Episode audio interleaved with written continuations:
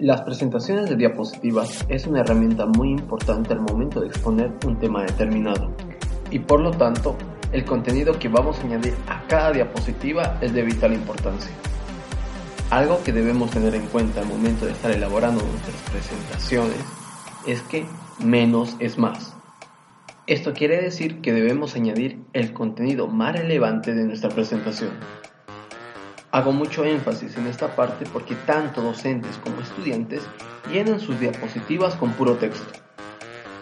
Otro punto que debemos tener en cuenta es acompañar nuestro contenido con imágenes, con el propósito de ilustrar mejor nuestra información.